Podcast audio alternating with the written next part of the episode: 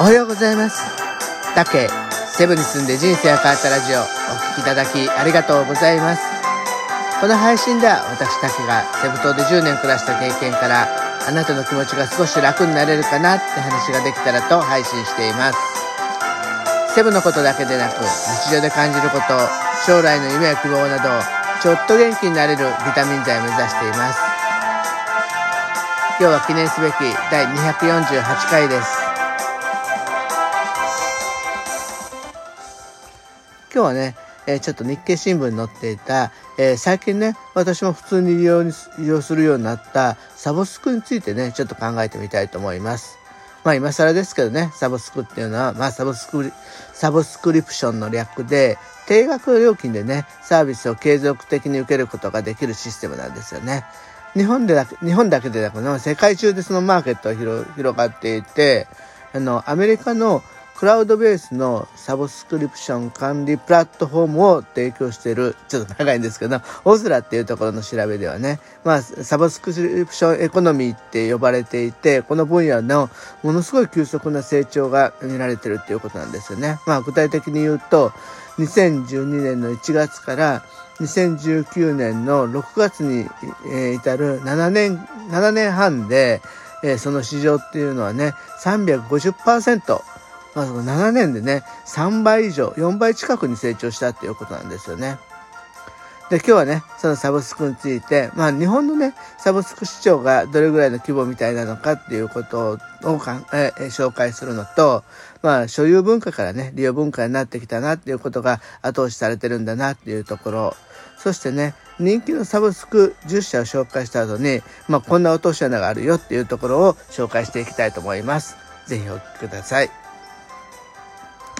まず最初にね、日本のサブスク市場ってどれぐらいあるんだろうって思ってたんですけど、日経新聞見てね、ちょっとびっくりしたんですよね。っていうのも、まあその部門が、最近はね、いろんなサブスクが増えていて、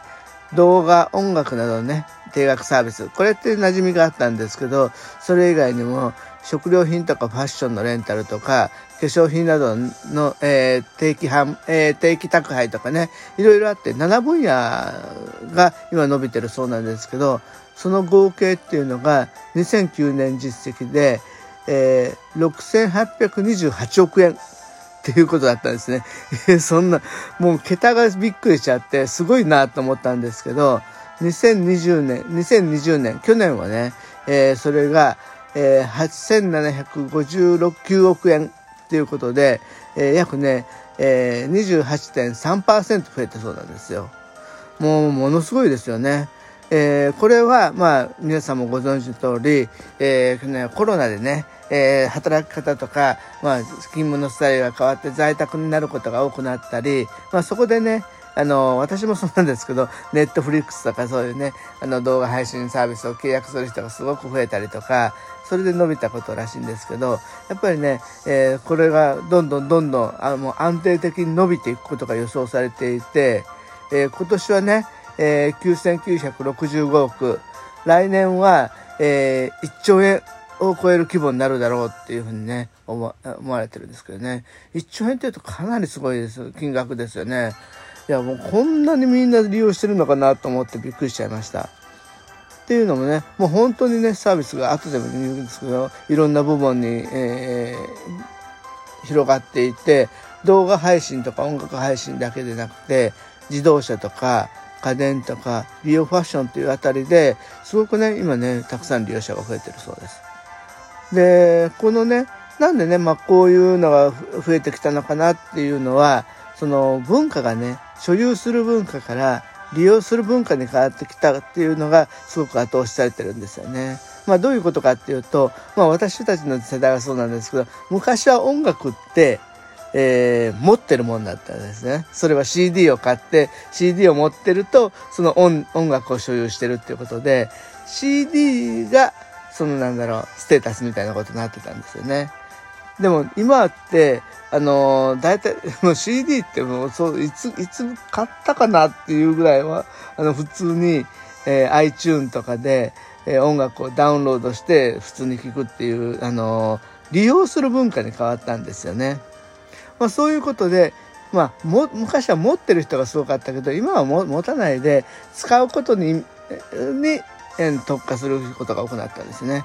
で車もそうで昔は車って絶対買うもんだったんじゃないですか。でも今はね、えタイムズとかああいうところでもカーシェアリングとか普通にあって、まあそんな普段乗らない人はね、車を買うの大変だから、まあ、そこら辺でさっと必要な時だけ借りるっていう、そういうね、文化が根付いてきたと思います。で、まあそういうことでね、今ね、どんな、えー、サブスクの、えー、会社があるかっていうと、ちょっと10社紹介し、ざっとだけね、紹介したいと思うんですけど、まあ動画サービスがね、多分一番皆さんね、あの、身近に感じられるところだと思うんですけど、えー、ネットフリックス、アマゾンプライム、ディズニープラスっていうのがまあメインだと思います。ネットフリックスはね、スタンダードで月額1490円。まあ、ともかくね、オリジナル作品が多いそうです。で、Amazon プライムはね、月500円で、まあ Amazon の有料サービスの一環としてね、あの非常にね、あの低価格で提供してます。で、最近すごい伸びてるのが、このディズニープラスで、ディズニーとかピクサー、マーベル、スター・ウォーズの作品がね、あの唯一ね、見放題っていうことで、これはかなりね、映画好きの人は、あのー、ちょっと心くすぐられてるんじゃないかなっていうふうに思いました。自動車業界だったらね、えー、キントと、えー、クリックモビーって言って、えー、キントはね、あのー、トヨタの、えー、クリックモビーは日産の車が対象で、まあ、これもね、あのー、車を持ってるとね、あのー、税金だったりいろんなね、あのことがあって、もう決まった月にすごくお金がいる月とか出てきて大変なんですけど、フラットにね、えー、金だったらあの一番安いので月額3万7000円から、えー、クリックモビだったらね、4万1000円からっていうことで、まあまあね、普通のあの料金で車を持てるって感じですね。家電だとね、あの、パナソニックがフーダブルっていうのをやっていて、あの、パナソニックの、の例えば、あの、家電で高いやつとかありますね。あの、ご飯、炊飯器とかって、あの、高い、なんか黒、黒なんとかが、なんとか釜とか出てると、月、あの、10万円以上したりするのがあるんですけど、10万円でご飯炊いたらすごいんだろうなって思うけど、10万円出すのは勇気ない人がとかいると思うんです。それが月々ね、3980円でね、えー、食材、美味しいお米と一緒に宅配サービスもあってっていう形で利用してもらうってことですよね。あとね、ロボットスマホプランっていうんだったら次々2180円からで、ルンバがね、手に入るってことですよね。美容ファッションの方も、えー、ラクシーっていうのが、えー、月々2480円で化粧品の詰め合わせがあったり、えー、ラクサスっていうのは高級ブランドバッグ、えー、これが7480円。プリッサっていうのは1万1000円から高級ブランドの服のレンタルってことで、やっぱりね、今まで手に入らなかった、まあ買うのにはね、本当にちょっとね、大変だったものが、あのー、割と低価格で、ともかくお試しができるっていうことなんですよね。びっくりしたのは、やっぱりね、そのパナソニックとか、あの、トヨタとか、日産とか、メーカーが直接サブスクをやり出してるっていうとこなんですよね。メーカー普通はやっぱり自社商品を売りたいじゃないですか。普通今までは売ってきたじゃないですか。それが、ともかくね、高いから、高いからかな多分でもそうだと思うんですけどレンタルで自分のブランドの、え、商品を気軽に使ってもらって自分のブランドを好きになってもらうっていうブランド戦略に変わってきたんだと思います。でもねこれやっぱ落とし穴があってネットフリックスなんかも動画配信なんかもそうなんですけどうちもそうでケーブルテレビプラスネットフリックスプラスアマゾンプライム入ってしまってるんですよね。でよくよく考えてみるとあの同じような、えーサービスが見れてて、え、それぞれダブってるサービスがあるんですよね。で、しかも単価一個一個がね、割と安かったりすると、気がつかないと塵も積もれば山となるって感じで、あの、月額で払ってる料金とか多かったです。